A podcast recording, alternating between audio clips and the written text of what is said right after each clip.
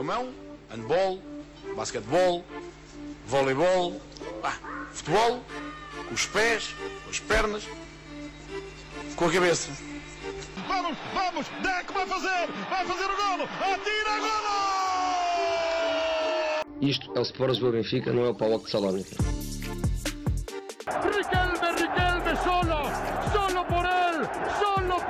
Este gol. Señoras y señores, Riquelme a los 20. Só sou na Playstation. Na Playstation eu consigo resolver isto.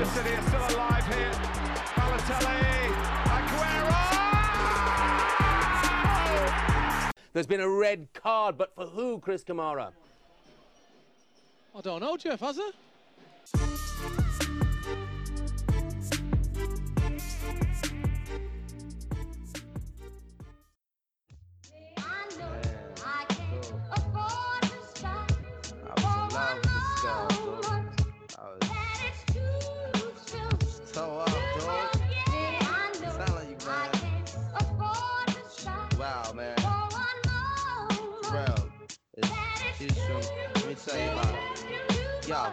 She came with the same type game, the type of girl giving out the fake cell phone, the name.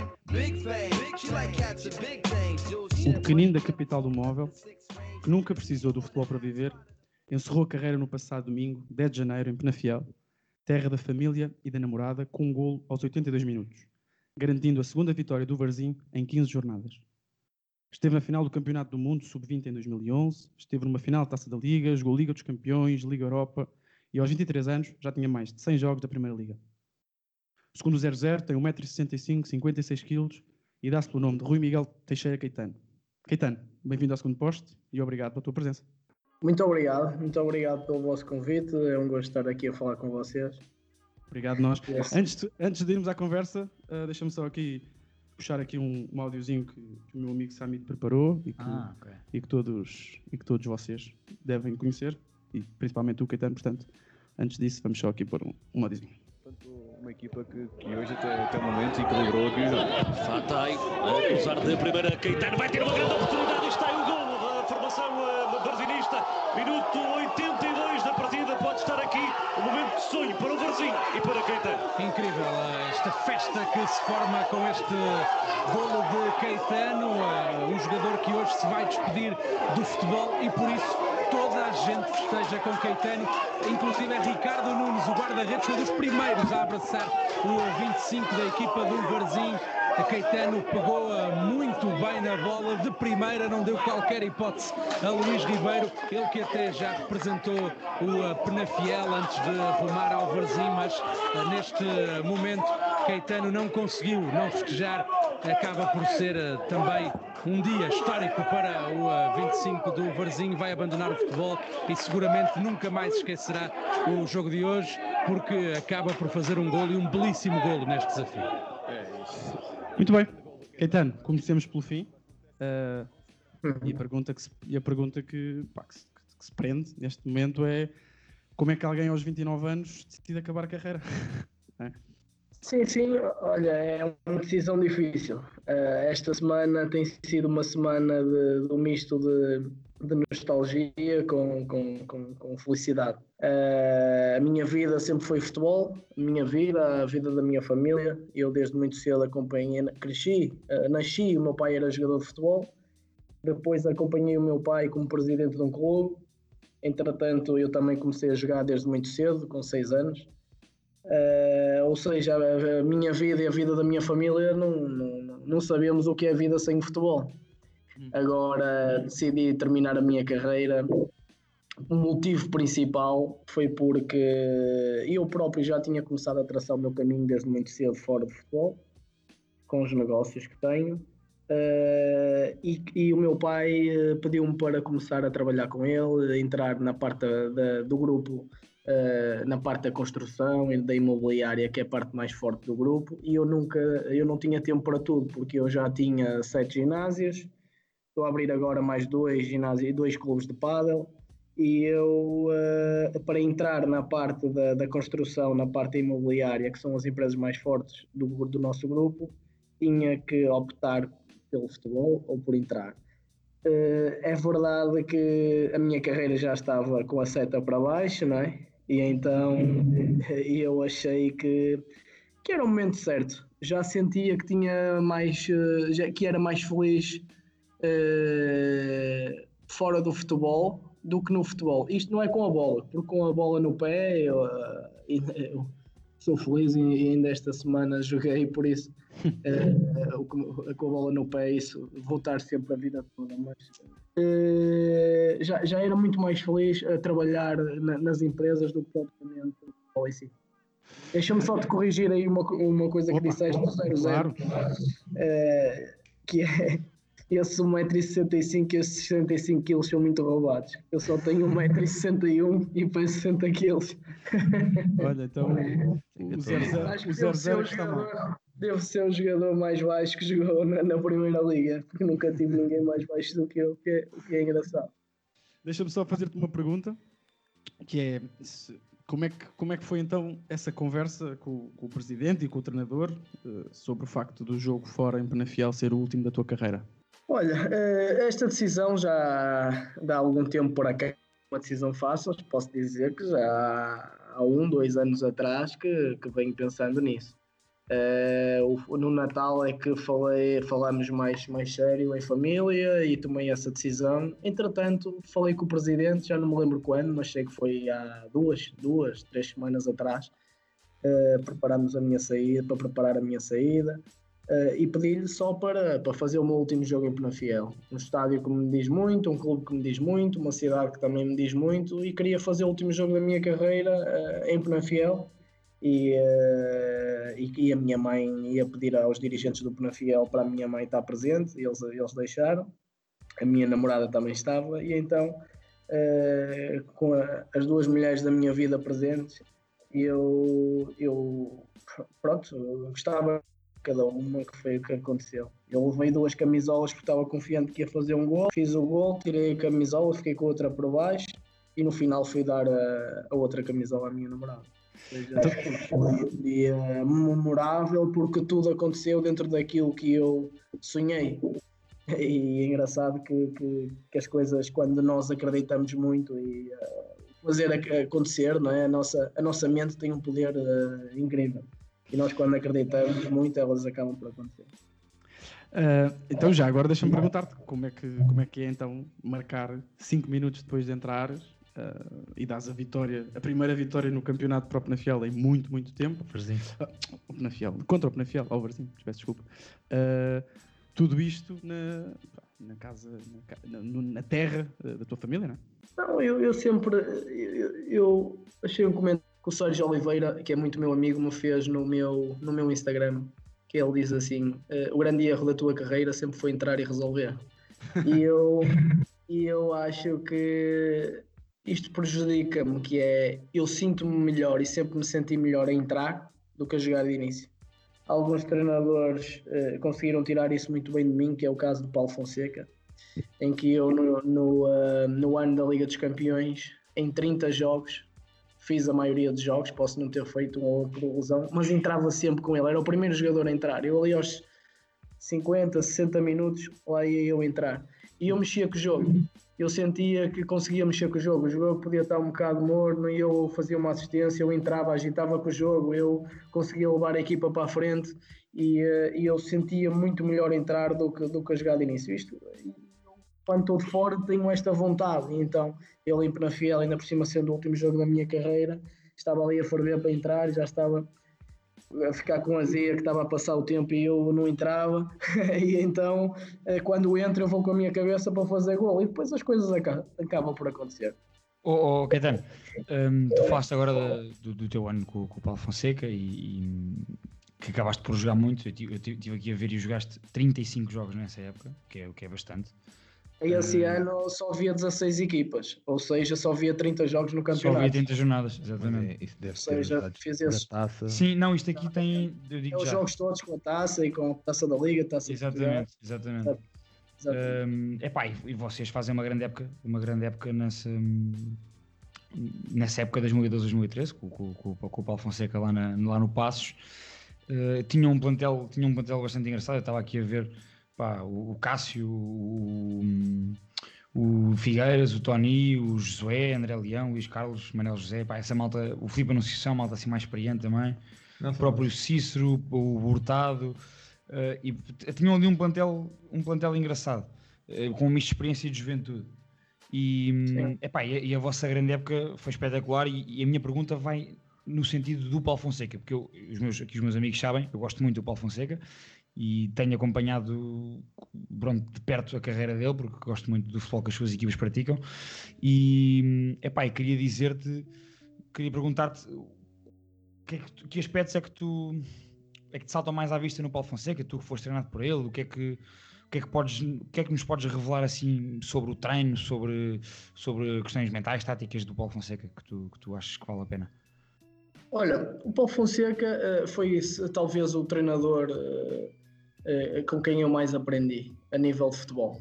Tive treinadores que aprendi muitas coisas, principalmente a- nível humano, de homem, mas o Paulo Fonseca, a nível de futebol, foi o treinador com quem eu mais aprendi. Ele taticamente é impressionante e ele, a forma como vê o jogo ofensivamente é incrível. Nós, nós conseguimos descobrir espaços e ele faz-nos acreditar e, e- e conseguimos receber espaços eh, onde recebemos a bola completamente sozinhos e isso eu aprendi muito com ele.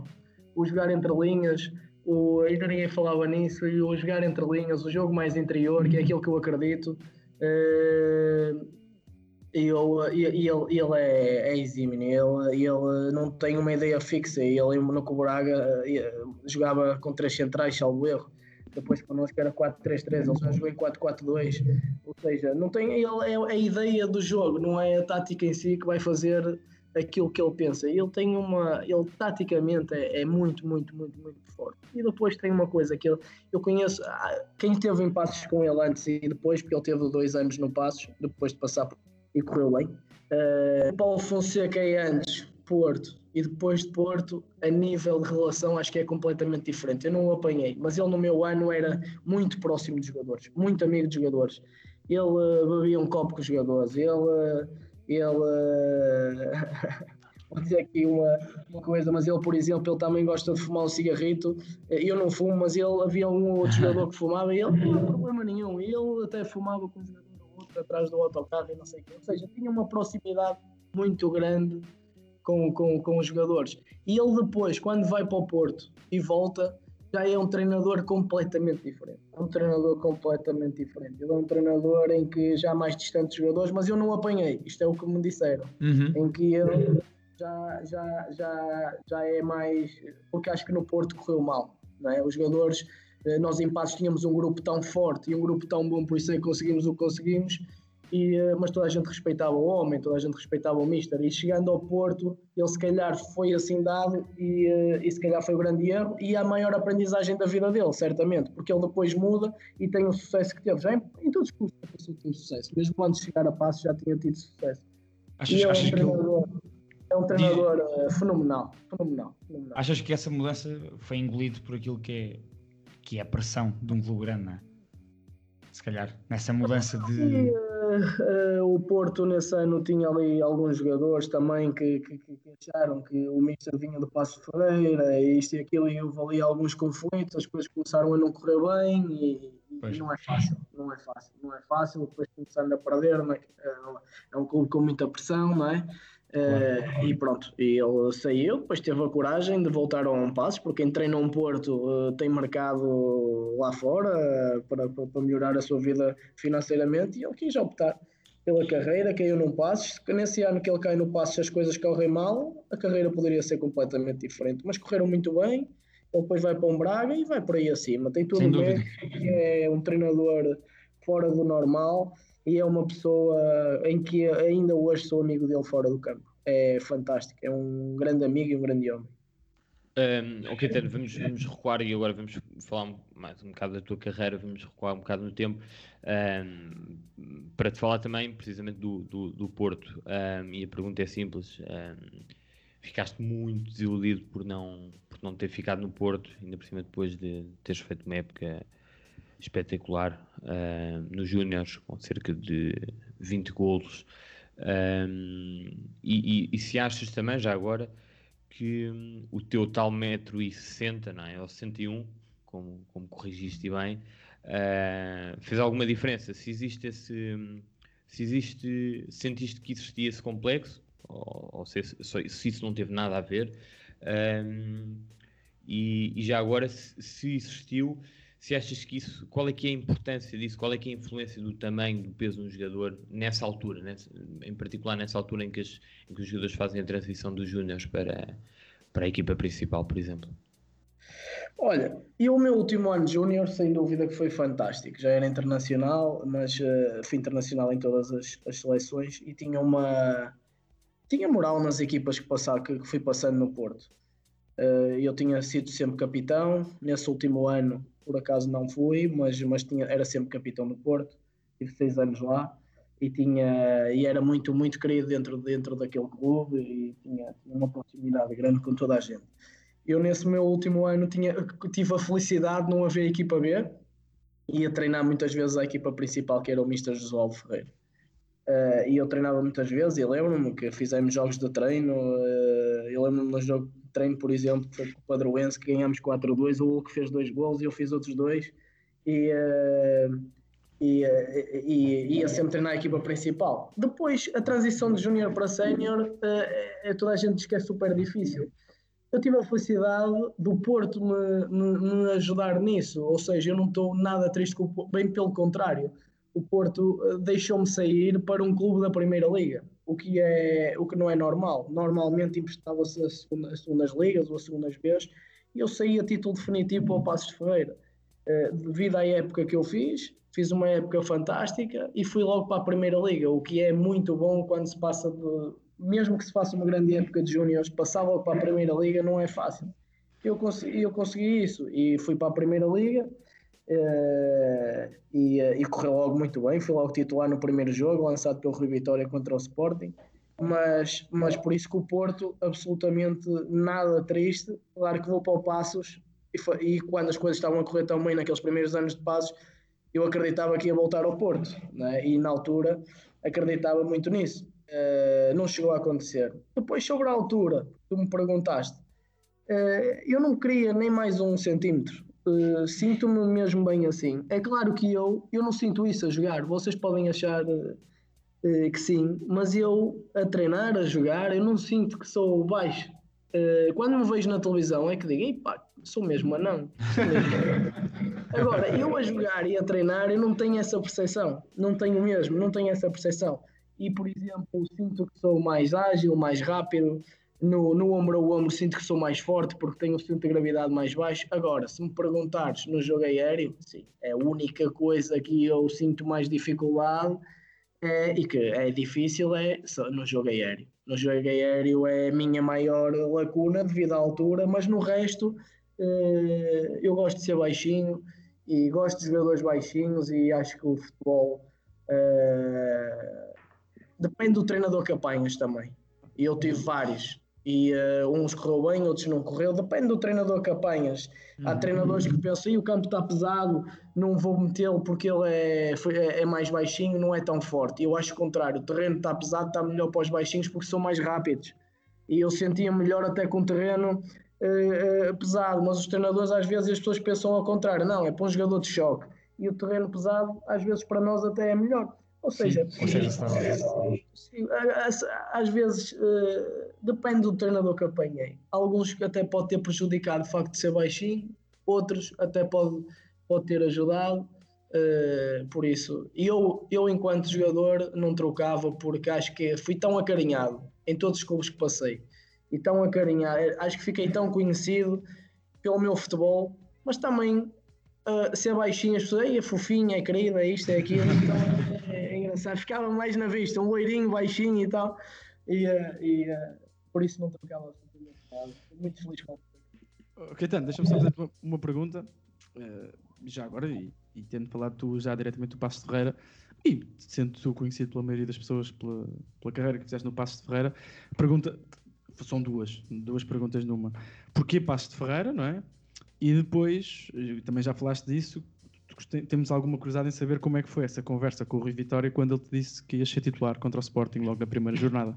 Olha, Passos Ferreira foi o clube que apareceu e tinha outro clube da Primeira Liga também. Bom, Uh, tinha outro clube da Primeira Liga também e optei por Passos. Uh, o outro clube também era aqui no Norte, mas optei por Passos porque era, era, era, era a cidade aqui ao lado de casa.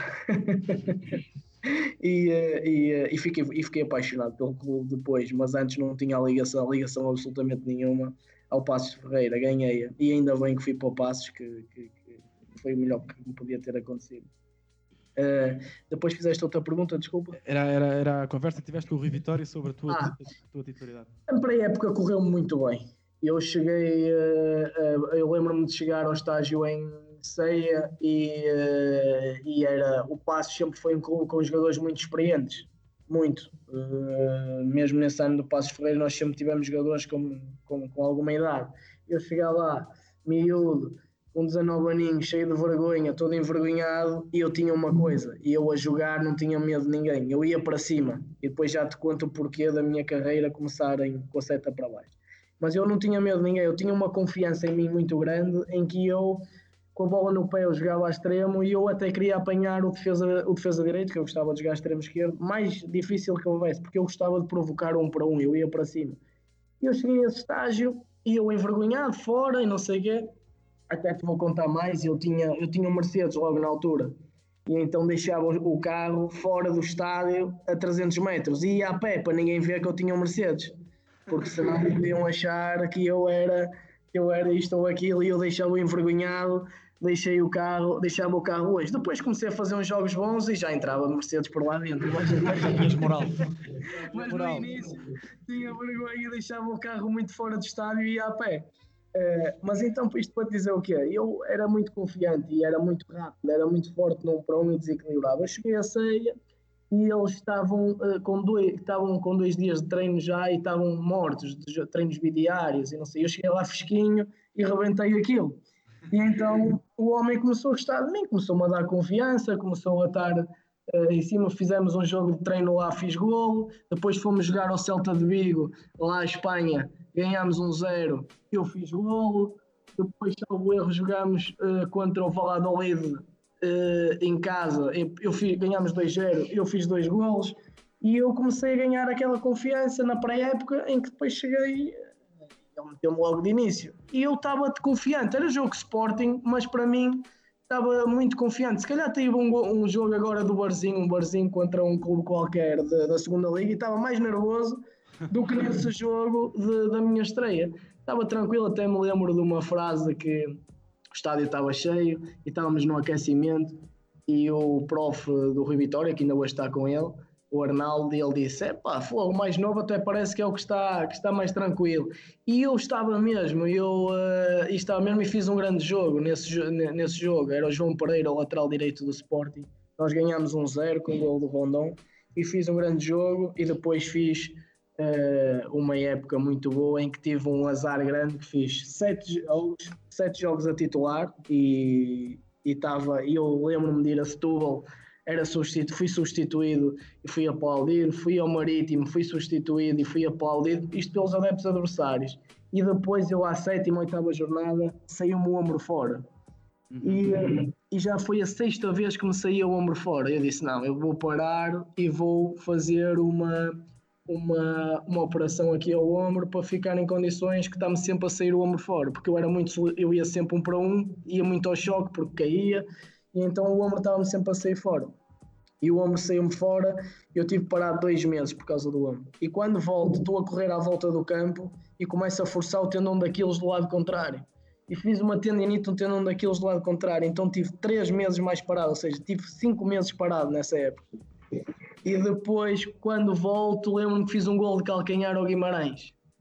Ficou também um gol muito bom que se vocês virem aí no YouTube. Esse gol é, esse gol é golaço. Eu para preparar este episódio vi esse gol. Já vi esse gol. É, eu fiz um gol de calcanhar ao Guimarães e depois uh, acabei bem a época outra vez, porque eu no início era, eu estava a jogar e o Pizzi não jogava.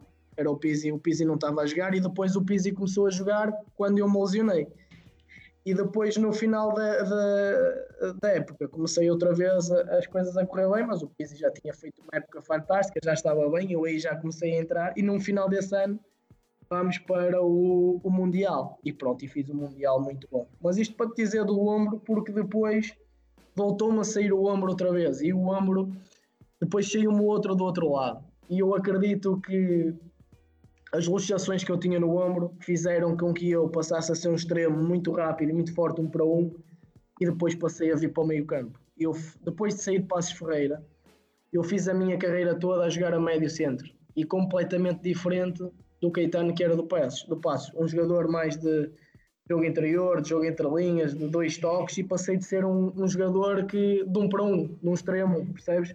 Porquê? Porque saíamos Uhum. dois anos fora. Eu saí, eu fugia ao contacto, porque o meu subconsciente eh, e eu abrir os braços para proteger, saíamos ombros fora. Eu ainda hoje tenho esse problema e acredito que há um Caetano antes das luxações no ombro e um Caetano depois das luxações do ombro. E se calhar foi essa frustração que me fez também começar desde cedo a entrar no mundo dos ne- dos negócios, que não me arrependo absolutamente nada, acho que também possa ter prejudicado, porque eu desde muito cedo que comecei eh, a estar no mundo dos negócios e eu acho que o, o, o ombro e, eh, e entrar cedo nos mundos dos negócios possa ter prejudicado, possa não, prejudicou muito a minha carreira. Tu, tu falaste agora dessa época, de 2010, 2011, e, e o final dessa época, como tu já referiste, acaba por eh, coincidir com o Mundial da Colômbia, que Portugal fica em segundo, perdemos na, na final com, com o Brasil. Eh, nesse Mundial que tu também não eras titular, entra- mas entravas sempre. E o, o que é que te ficou desse Mundial? Já disseste que foi o melhor momento da tua carreira, foi, foi um Mundial e jogar Champions. O que é que te ficou de, Olha, foi um mundial fantástico. Eu, eu, era, eu, eu fiz, eu era titular nesse, no Mundial. Fiz os jogos, eh, fazia. Fiz, eh, Eras titular? Era, era. Na, na fase dos, depois na final entraste. E depois joguei a titular também, eh, salvo erro, os oitavos final. No, nas quartas final com a Argentina também fui titular e fiz um jogaço. Esse correu mesmo muito bem. Fiz um Eu jogaço. só lembro, é. Argentina fiz titular. E depois não joguei a meia final. Uma pequena lesão, não joguei a meia final. E depois, quando vou para a final, também estou na dúvida para jogar. Mas depois, como era a final, ainda jogo eh, a final meio, meio, meio tocado. Ok. E, e entrei e, eh, e pronto, e também o jogo acabou por correr bem, exceto quando eu me isolo e estou tão confiante que eu isolo-me e achei que a melhor opção era picar a bola no guarda-redes. fazer um chapéu, pois foi. Lembro por acaso. Chapéu E falhei, o jogo estava 3-2, estava 2-2 e era o 3-2 para Portugal. E eu falhei e, eh, e depois o Brasil foi lá e fez o 3-2. Então isso ficou um bocado na memória, mas eu eh, depois de lá tinha, tinha moral com os adeptos colombianos, começaram a, a cantar todos Gaetano, Gaetano, engraçado. E eu depois eh, fiquei um bocado marcado por ter falhado esse golo, mas só falha quem lá está. Vou-te contar uma história gira.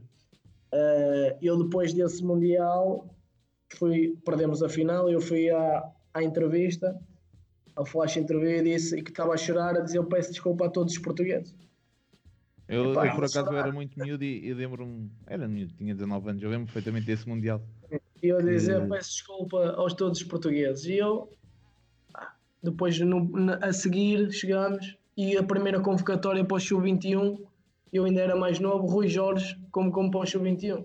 E ele chama-me, chamou-me e diz: Keita, pá, vou dizer uma coisa. E eu, diga-me isto. E ele, no futebol nunca se pede desculpa. Tu, só só quando tu erras, tu diz-me uma coisa. Tu fizeste de propósito para falhar o gol? Eu disse, não, misto. Ele, se tu não fizeste de propósito para falhar o gol, tu querias fazer gol, eu queria. Ele, tu se fiz, querias fazer gol, diz desculpa porquê? E eu pensei, se tem razão. Tem toda a razão. Então tentei fazer gol, estou a pedir desculpa e não sei o quê. E achei isso, ficou-me na memória. Essa, essa conversa com o Rui Jorge, ficou-me na memória. Ô, oh, Caetano, já agora, e porque estamos a falar do Mundial, eh, pergunto diretamente: jogador mais talentoso da- dessa equipa, para além de ti? Sei que é uma pergunta chata, mas ainda por cima deves ter amigos de- com quem. eh, com quem convives ainda hoje, nomeadamente o Sérgio Oliveira, mas, mas pergunto. Talentoso, talentoso. uhum, Eu, talento, talento, vou-te dizer um que já acabou a carreira. Porque ele, talento, tem o mesmo talento. Se tu me perguntaste talento, eu vou-te responder o Júlio Alves, o irmão do Bruno Alves. Acabou, acabou, já. sim. É verdade. Médio. Talento, Júlio Alves. que entrou, entrou também, saiu do banco nessa, nessa final, tal como. tal Tinha uma qualidade acima da média, eh, só que depois eh, Uh, não sei, uh, deve ter os motivos dele como eu tive os meus, não sei. Uh, não, não, não, não teve a carreira que, que desejava. Aliás, eu vou-te contar uma vez também, e estamos aqui para contar histórias, eu estou aqui a reviver um bocado. Depois encontrei-me com ele num, num, num barzito, à tarde, não foi à noite, foi à tarde. e se fosse à noite agora, qual era o problema? e, pá, então, então, Júlio, estás bem? Ele, tá, estamos bem. Uh, agora é Mundial do Brasil. Ou seja, vê lá, os dois, a nossa carreira começou uma seta para baixo e os dois estávamos a falar que íamos ao Mundial do Brasil pela seleção A. Vê lá, o nosso objetivo naquela altura devia de ser o Mundial que era no próximo ano, não sei o que, ele estava muito bem no Rio Ave, também estava muito bem e ele foi depois desse Mundial foi para o Atlético Madrid, depois vai para o Besiktas e eu também falava-se que eu ia para fora, tinha Itália, tinha Espanha e eu também ia ser transferido. E então estávamos a falar de ir ao Mundial do Brasil uh, e, uh, e não fomos. Uh, oh, oh, okay, tá. Eu estar aqui confundido, não é Mundial do Brasil, Mundial da. É? Oh, 2010. Dois, 2000... sim, 2014 é Brasil, 2010 é África do Sul, mas já, exatamente, já é mais para Exatamente, exatamente, exatamente. 2014, Mundial do Brasil, é isso. E o Júlio Alves vai para, ou seja, antes do Mundial está no Sporting. Vai do Sporting B, é, ele vai do Besiktas para o Sporting e depois Mas vai para o Mas nessa altura devíamos, ser, devíamos ter estado juntos para em 2012 e o objetivo era, e tínhamos falado de ir ao Mundial 2014. Estávamos os dois no auge, eu lembro-me perfeitamente. Ele devia estar no Besiktas. Sim. Oh, oh, Caetano, uh, antes de irmos aí a, a uma, uma curiosidade que nós temos sobre, sobre as tuas possíveis idas para o estrangeiro, Uh, vamos só à saída do Passo de Ferreira e na entrevista que deste ao, ao Diogo Pombo, a quem nós agradecemos porque foi, foi a pessoa que nos deu, nos deu o teu contacto uh, na, para, para, o Tribuna Expresso, uh, disseste que talvez tenha sido a pior decisão da tua carreira. Porquê? Olha, porque eu, eu era tão acarinhado em Passos Ferreira, tinha tanta moral naquele clube que eu nesse ano depois estava a jogar pouco. Uh, mais luxações, depois foi o ombro direito e não sei o quê, e eu achava que precisava dar um rumo diferente à minha carreira. Já estava lá há três anos e meio, eu nunca quis emigrar e apareceu-me o Gil Vicente, que foi onde eu financeiramente uh, o clube que, que, que onde, onde, onde tinha um contrato melhor. E então, mas eu nunca me movi pelo dinheiro, não era isso que me fazia, mas apareceu um contrato muito bom e eu estava em passos e, e disse, não, quero, quero sair e fui falar com o presidente, o presidente não me deixava sair e eu achava que queria sair, queria sair, queria sair. E depois ele, passado 10 vezes de eu, de eu, de eu sair, uh, de, eu, de eu pedir, ele deixou-me sair. E ainda trocamos uma mensagem engraçada quando eu deixei, que não, não vou revelar, mas mas sobre esse episódio que, é que foi engraçado, porque eu estava tão bem lá, eu quis sair e depois, quando vou para o Gil, talvez foram os melhores anos da minha carreira, esse animei no Gil, mas, uh, mas eu no Passos é que, é, que, é que me sentia bem, e eu ali a querer, fui para o Gil, só que depois descemos divisão. E esses anos que eu tive no Gil, o primeiro ano nós tivemos quase para descer divisão e o segundo ano descemos mesmo divisão eu estava muito bem com o Mr. João de Deus, só que uh, o facto da equipa não estar bem não, não és tão falado, percebes? Ou, ou seja, individualmente eu até estava bem, mas depois coletivamente pois. as coisas não estavam bem e eu não era muito falado.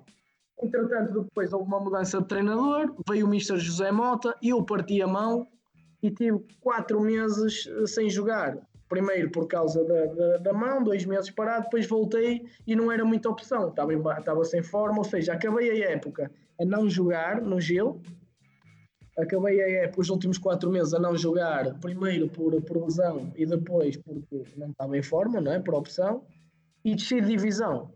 E depois o facto de descer de divisão, uh, não acabar bem a época, perdi o espaço completamente na Primeira Liga aqui na Zona Norte. Não tinha um clube e eu tinha muitas propostas pois e tinha nunca propostas... houve possibilidade de ir para, para o estrangeiro ou, ou, barraste sempre essa opção?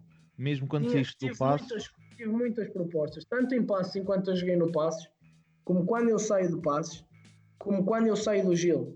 E eu nunca quis ir para o estrangeiro. Eu barrei mesmo sempre essa hipótese. E essa, juntamente com a saída do passo e juntamente com, com, com as minhas empresas, e eu como, como de começar muito novo, foi o maior erro uh, para a minha carreira, que é o facto de eu não querer emigrar, o facto de eu não querer jogar fora de casa. Agora, se tu me perguntares, estás arrependido por isso? Eu digo-te absolutamente nada. Foi a decisão mais certa que eu podia ter, ter, ter tomado porque eu consegui construir fora do futebol uma coisa muito grande. Às vezes as pessoas não têm noção, eh, porque não sabem, não é? Não, não, não eh, eh, e olham só para o futebol. E o, a vida é muito mais do que futebol. Posso dizer que neste momento, uh, uh, aquilo, sem, sem contar com, com, com, a empresa da família, mas aquilo que eu fui criando, não é? que foi fitness e, e a parte esportiva, eu tenho 150 funcionários. Eu jogava futebol e comandava uma equipa de 150 pessoas, tinha sete espaços de fitness, ou seja, eu consegui criar um pós-carreira fora do futebol que não me deixa nada arrependido porque estou completamente tranquilo para o meu futuro, percebes? Pois. Um, oh, Caetano, deixa-me só, deixa só aqui tirar aqui um. Eu andei aqui a fazer a minha pesquisa uh, e, e, sobre, esta, sobre esta tua esta possível ida ou não para o estrangeiro. Uh, há aqui um, deixa-me só aqui, só aqui pôr um, um certo de uma entrevista que tu deste e depois passamos, passamos para, para o resto. Deixa-me só. E gostava de um dia, de um dia lá estar, mas é como eu digo, agora só penso em no passos, só penso no, no dia a dia, só penso em trabalhar porque as coisas agora estão a correr bem e espero que assim continuem, mas um dia as coisas também podem retroceder e mas numa aventura destas, eras capaz uh, de, de, partir sozinho ou. Eu não gosto muito de estar sozinho, nem em casa gosto muito de estar sozinho. Gosto de estar sempre com, com a namorada ou com, com, com um amigo ou outro, mas uh, acho que, que, que, que, que ia acompanhado. Neste mundo de viagens, uh, deves ter algo boas uh, este certo, o, certo, o certo começa, mas estava, o som estava demasiado baixo. O certo começa contigo a dizer que a escolher escolherias a Premier League. Uh, olhando... Opa, olha, era tudo mentira, não saía. Eu, eu depois chegava a hora da verdade, eu não queria ir. Por duas houve, coisas. houve essa possibilidade? É? Não houve essa possibilidade? Tive, tive propostas, eu não quero estar aqui a enumerar, claro. mas, mas, mas, mas posso dizer que, que, que tive clubes uh, a sério e eu nunca, nunca forcei isso. Nunca forcei isso. Porquê? Porque pouca gente sabe, mas o meu empresário era era o meu tio, que é o António Teixeira, que hoje tem, tem, tem muitos, muitos jogadores, é, e ele é, é, é, é o, tem, a empresa é Promosport.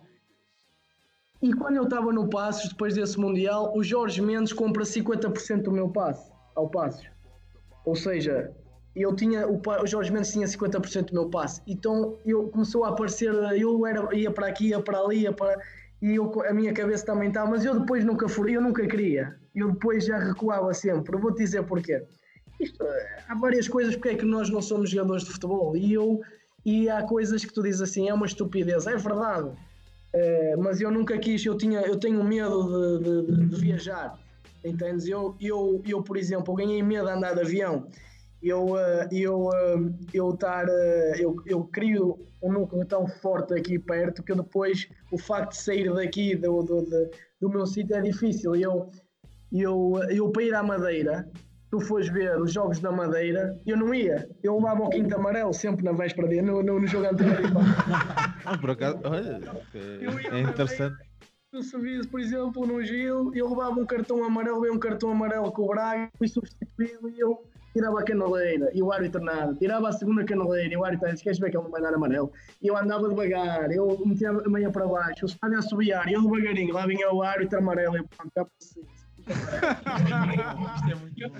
Eu, eu nunca ia à Madeira. Eu era, era, era no início da minha carreira ainda ia. Eu lembro-me de fazer um gol com o Passo ao Marítimo lá, mas, mas depois, eh, depois evitava. Eu era, eu sempre tive medo de andar de avião, mas não é por isso que, que não fui para fora, era mesmo porque uh, sempre fui muito próximo da minha família, da minha namorada, uh, e, e, depois comecei a construir a minha vida aqui uh, fora do futebol, que, que, não, que, que, evitava ao máximo, eu evitava ao máximo. Eu posso dizer que eu, se não pudesse ir, eu só fui ao Zenit e, e para a Liga dos Campeões, ui, Eu até, até tremia por todo lado com o avião. E o avião depois caiu, lá na Rússia, o avião que nós fomos, quase morreu toda a gente. e eu só de pensar que andei no avião que depois caiu, então é que já não ando mesmo mais avião.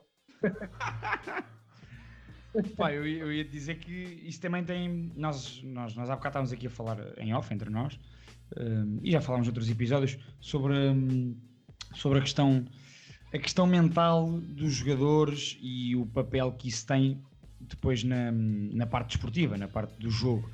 E, e isto tem duas É vertentes. Nessa tua vertente do conforto, portanto, estás mais É confortável perto de casa. É, é isso, é fundamental. Uh, uh, o facto de, tu, de eu te dizer, quando cheguei à Primeira Liga, dizer-te eu posso apanhar uh, quem eu quiser. Uh, eu posso apanhar o Maxi Pereira, que eu adorava jogar contra ele. Eu posso apanhar este aqui, eu vou, eu vou rebentá-lo todo. Eu Uhum. pensava isto. E depois tu vais fazer o último jogo da minha carreira, da tua carreira, e dizes assim: Eu vou fazer golo. Quando tu é, tens esta mentalidade, as coisas acabam por acontecer. Quando tu vais com medo, eh, eh, eu não quero ir andar de avião, eu não quero viajar, eu não quero não sei o quê, eu não Sim, sei como é que também pela parte negativa também, mas e o facto de eu ter estes, estes, estes receios, não é?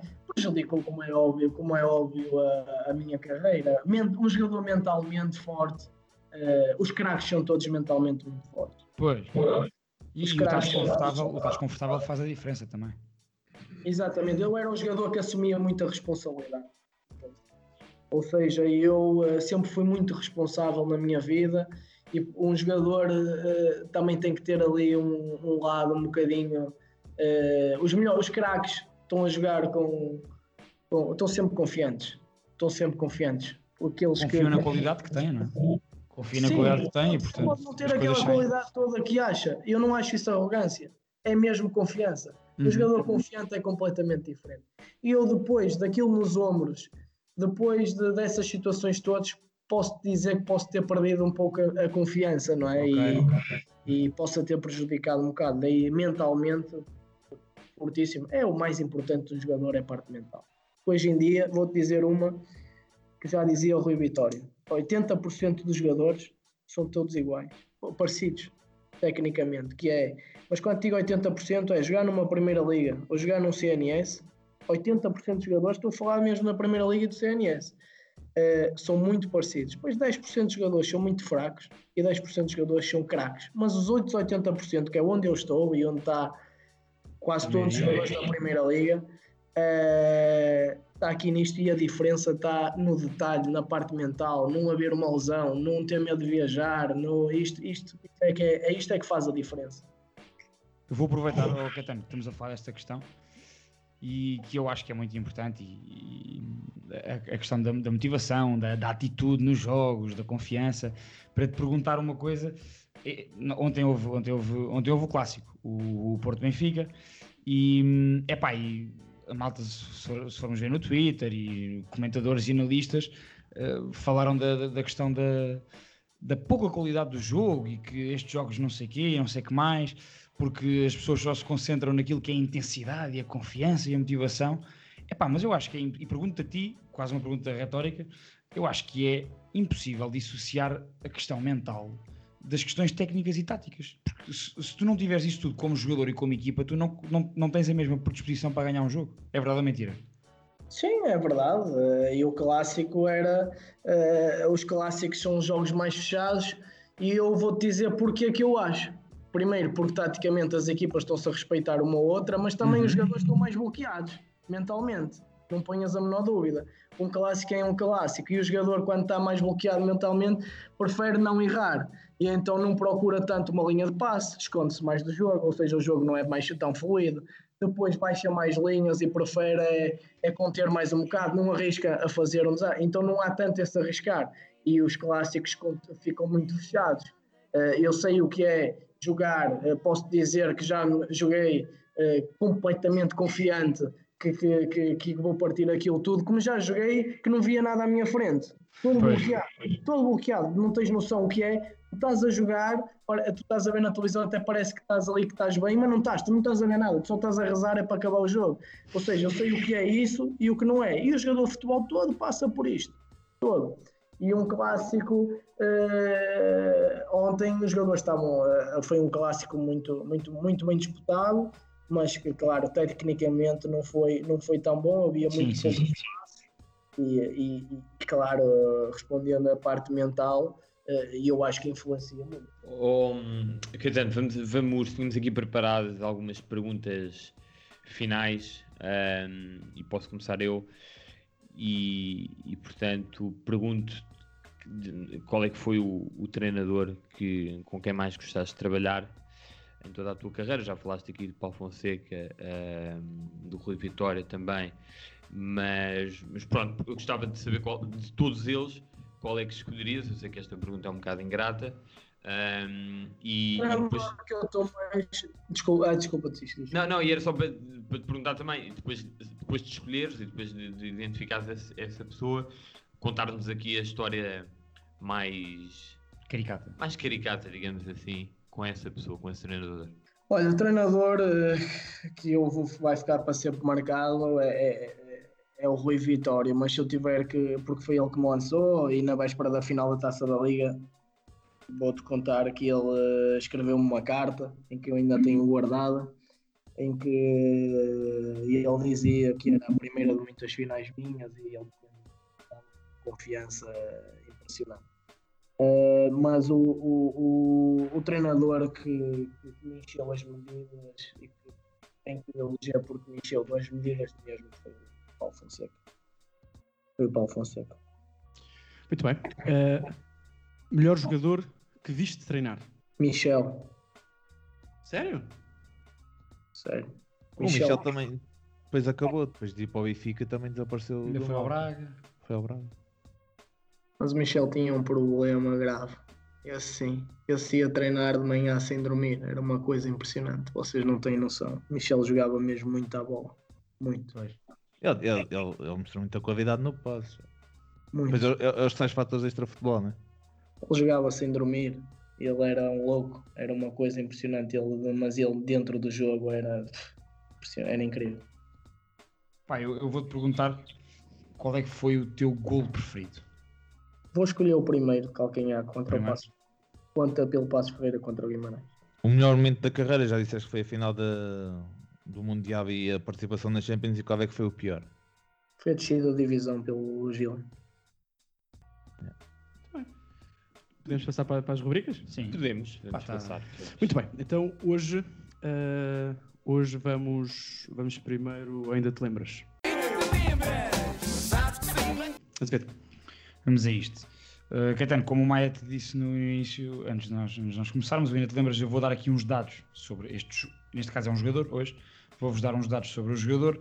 O primeiro de, de vocês, os, de- deles, os três e de, de- de vocês os quatro que souber qual é o jogador, diz-me, eu paro e, e diz qual é que é o jogador. Então vamos lá. Uh, no Ainda Te Lembras de hoje, uh, trago um jogador nascido a 8 de janeiro de 1991, no Rio de Janeiro. Tem dupla nacionalidade, brasileira e portuguesa. Joga a médio centro. Formado no Vasco da Gama, onde estreou como jogador profissional e jogou até 2012. Ele entrou ao intervalo na final do Mundial Sub-20 2011. Acho que já sei. Colômbia. Já sei, Brasil já sei. Portugal. Já sabes? Agora não? diz que já sabe. Coutinho. Não? Não. Não é o Coutinho, portanto vou continuar, vou dar mais pistas. Não pode dizer mais, o guarda não pode dizer mais. O guarda já, já estou a Pronto, ok. Uh, portanto, vou repetir: ele entrou ao intervalo no final do Mundial Sub-20, ele jogou no Vasco até 2012 e depois foi para a Série A, para a Itália. Na Série A jogou em dois clubes. Destacou-se primeiro na Udinese, de 2012 a 2015. Não vou dizer o outro clube onde ele jogou em Itália. E neste momento joga em Inglaterra. Já sei, já sei, caraças. Não podes dizer. Caetano, sabes quem é? Não, estava a pensar, mas assim não, já não. Ele já entrou não ao intervalo no jogo contra, no jogo contra Eu vocês. sei quem é, sei quem é. Pá, o, o Samit foi ver. Não, não fui ver. Não O Samit foi ver. Isto é uma, isto é eu vou uma te explicar, eu o que aconteceu. Eu estava aqui. Enquanto estávamos aqui a falar, E eu começou a tinha, bater no eu braço. tinha, eu tinha, tinha o, o jogo aberto. Posso dizer vocês? Este Podes, é podes, podes, guarda não. É o Adam. aí. É o Adam. É o Alain. É o Alan, É não o Alain. É. É o Alain. O Adam que jogava no, no Alain Marcos Loureiro. está no Everton. Lembras-te do Alan no jogo ou não, Caetano? Não. Não, não, mas isto é curioso. Eu fui buscar o Alan. Porque Não. ninguém se lembra do Alan desse Mundial de Sub-20. Não, mas, mas essa seleção era, cuidado, era Coutinho, Oscar. Oscar e Oscar. Danilo. O Danilo, o Alexandre, O acho- Alexandre acho estava no que banco estava encostado, já, porque tá- teve aleijado. Casemiro. O ponta E de essa era a seleção do Neymar, só que o Neymar depois não foi. O Neymar fez a qualificação toda, mas depois não foi ao Mundial porque foi à equipa principal. Po- Ponta de dança estava, para além do Henrique, que já falámos, da- que andou no Belenenses no ano passado, tinha o William José, que está na Tá Real na Real Sociedade. Sociedade. Portanto, também não é, não é mau. Pá, eu, eu não quis ir buscar é um mau. jogador. Eu não quis ir buscar o Caetano. Eu não quis ir buscar um jogador óbvio eh, dessa Claro, final, por isso é que claro, o claro, Alan. claro, foi bom, foi bom, mas não, nem me lembrava dele. Não, disseste Se eu dissesse Nápoles, se eu dissesse Nápoles, vocês iam lá todos. Não sei se ia. Não, não tinha, porque eu não não estava mesmo a pensar no Alan, não sabia que o Alan tinha dupla nacionalidade. Yeah. eu Português também e não brasileiro. Fazia ideia. Bitite, Chamit. Vamos aos bitados. Ai, amigo, prognóstico só no fim do jogo. Da semana passada. Da semana passada, entretanto, gravámos um episódio em que não, em que não fizemos o bitados, que é o, do episódio do, do clássico. E, portanto, só para, para resumir aquilo que aconteceu na semana passada no Marítimo Sporting, todos nós aqui no segundo posto perdemos a aposta eh, e, portanto, o nosso convidado, o Henrique, ganhou porque apostou no Marítimo. O Vila Tottenham foi adiado. eh, e, portanto, não conta. A Fiorentina perdeu em casa com o Inter para a Taça de Itália e neste jogo acertou o, o Azevedo e o Guarda, portanto, um ponto para, ca- para cada um deles. E a classificação neste momento está Maia com dois pontos, Guarda com dois pontos, eu com um ponto e o Azevedo com um ponto também. Vamos então para, para o Bitates de, desta, deste episódio e começamos precisamente por um jogo especial, que diz alguma coisa ao Caetano, pelo menos. Ah, começamos pelo Varzim Casa Pia de, de domingo, Ahm, às 5 da tarde. Caetano, podes começar tu, um X ou dois? Hum, Ganha o Barzinho, fácil. Vai, vai moralizar depois da, da última, do último jogo. Ah, Ah, jogos da segunda liga nunca são fáceis e o Casa Pia está a fazer uma grande época e tem um grupo muito bom. Mas penso que o Barzinho vai ganhar, bem moralizado, precisa da vitória, joga em casa. Um. Muito bem, eu sigo a aposta do Caetano, voto um também. Guarda. X. X, Azevedo. Eu vou pelo Caetano, um. E Maia. Este jogo é domingo e o episódio só- sai na segunda, mas pronto, não há Mas sim, problema. fica já despachado. Um. Muito bem. Tu és Ahm, uma tovas ao. Já, vamos, vamos à, à Série A na segunda-feira, no dia em que vai ser lançado este episódio. Cagliari Milan, às 19h45. Uh, Azevedo, podes começar tu. Dois. Maia. X. Guarda. X. Caetano, tua vez. Dois. Dois e eu também vou para, para o dois. Homens do futebol dizem dois. Homens do futebol. Isto já começar a descambar. Quero acreditar que o Milan não, Qual é o vai, último, Sá? não, vai, não vai O facilitar. nosso Milan não vai vacilar. O último jogo é na terça-feira, dia 19, o grande Leicester-Chelsea. E eu posso começar e aposto na vitória do Leicester, portanto, um. Azevedo é a tua vez. X. Caetano. X. Maia. Leicester Chelsea, quando é que é? Desculpa. Terça- Terça-feira. Um. Um. Guarda. Um. Muito bem. Ficam registadas as, as vossas apostas. Não estava à espera do vai apostar num, desculpa. No Que o Leicester. Leicester ganhe. Não, pensava que ia isto. Muito bem. Ahm, é assim, este- esta semana não há, não há, não há momento de cantonar porque o guarda não preparou. Ei, ei, o que é isto? Ninguém me calma, pediu. Calma, Não, ninguém tem que pedir. Ei, o não é? é? Portanto, hoje acabamos, acabamos o episódio mais cedo. Importante, importante para os nossos ouvintes perceber que este episódio ainda não chegou a uma hora. Portanto, estamos a conseguir. Guarda, principalmente também, isto também é para ti, também és um dos nossos ouvintes. De vez em tá? quando vens ao podcast. Desculpa é que Vamos tá? 55 minutos. Pronto, mas isto é que eu estou sempre a pedir. É sempre estás a pedir. E o Caetano, o Caetano antes de mais, Caetano, eh, pá, tiver este, pronto, eh, realmente há pessoas no futebol e jogadores de futebol que, pá, que, ao contrário do que muita gente diz, há pessoas que falam muitíssimo bem, de forma bastante articulada e deixa-me, permite-me dizer, não é, que, não é que tenha alguma moral para dizer isto, mas ehm, pareces, e, e, e pelo que eu tenho lido e também ouvi hoje, e pelo que também temos conversado os dois, pá, o que o sucesso na tua vida eh, vai-se vai, vai -se continuar além do futebol. E portanto também queria, em nome do segundo posto, mas também particularmente agradecer a tua presença aqui. Uh, também, eu na altura, quando comecei a ver- a ver-te jogar, também era pequenininho, porque também jogava a bola. Pouco, jogava pouquinho.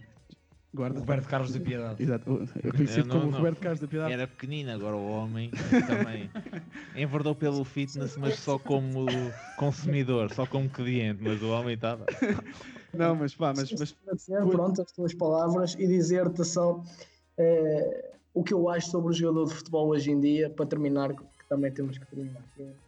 Eh, às vezes pessoa- as pessoas pensam que o jogador de futebol é, é burro, é isto, é aquilo. Eu vou-te ser muito sincero: o jogador de futebol é muito inteligente, muito inteligente.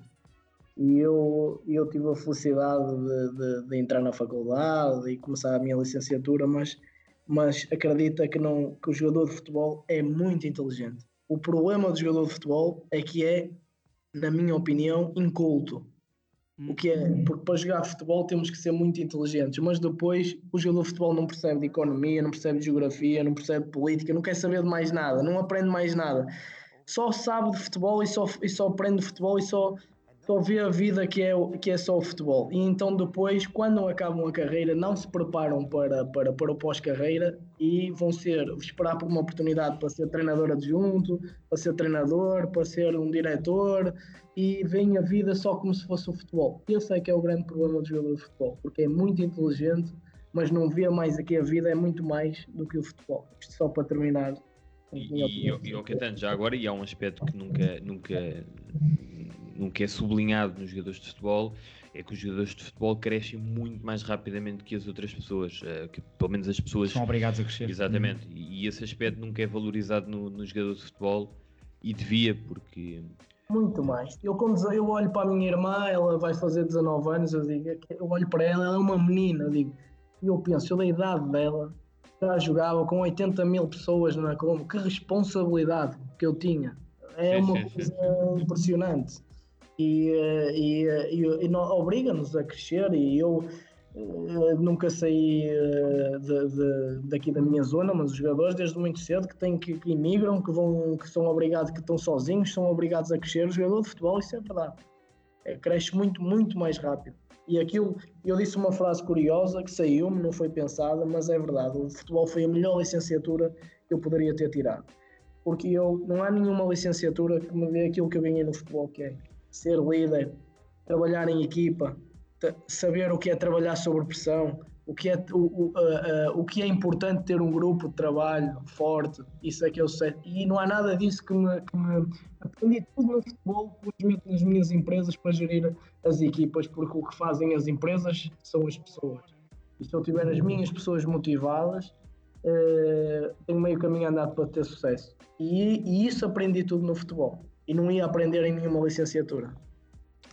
Muito bem, e Caetano, mais uma vez, eh, obrigado por ter estado presente e pá, força também neste momento eh, complicado para todos. Eu acredito que os ginásios também, as coisas não estejam propriamente fáceis, não, não estão para ti, não devem estar para ninguém.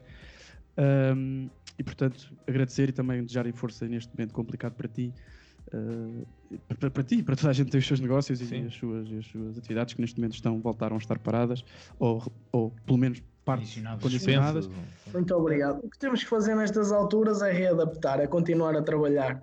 E eu nisso tenho uma equipa muito forte em que arranjamos soluções.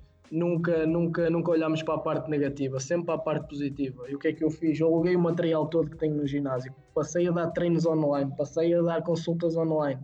Eh, e eh, no verão tinha feito um- o maior ginásio outdoor do país, com 11 zonas de treino. Se tu procurares o Ideal Corpus Outdoor, fiz o maior ginásio outdoor do país. Ou seja, nestas fases nós devemos é de arranjar soluções para continuar a trabalhar e é isso que eu, que eu, que eu, que eu faço. Não tenho conseguido arranjar soluções porque não tenho sentido muito a crise que no meu setor é dos que estão mais afetados.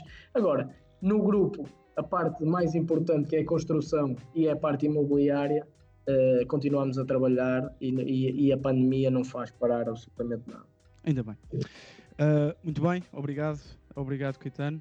Uh, a todos, a todos os que, os que nos ouvem, uh, mantenham-se aí seguros, uh, tentem respeitar ao máximo para ver se saímos o mais depressa desta situação. Aos meus amigos, um resto de bom fim de semana. Ahm, nós estaremos cá novamente ah, para a semana, né? Ahm, é isso, pessoal. Um grande abraço e até para a semana. Ancestors dancing proud for every lyric that I wrote. By standing on my corner, try to knock them off a zone. I show them these that trust commercial property, the streets I own. My mission's very simple, show my people we the light. A hundred acres in South Africa, I own the rights. We building coliseums, put the ghetto on a flight. A billion not enough, a trillion dollars for our plight. My plan to buy the projects, let the money flow a fountain. Move them out of housing, then we go build up a mountain. Marble statues of Mandela, Malcolm X, and Martin. Greet you at the front gate and.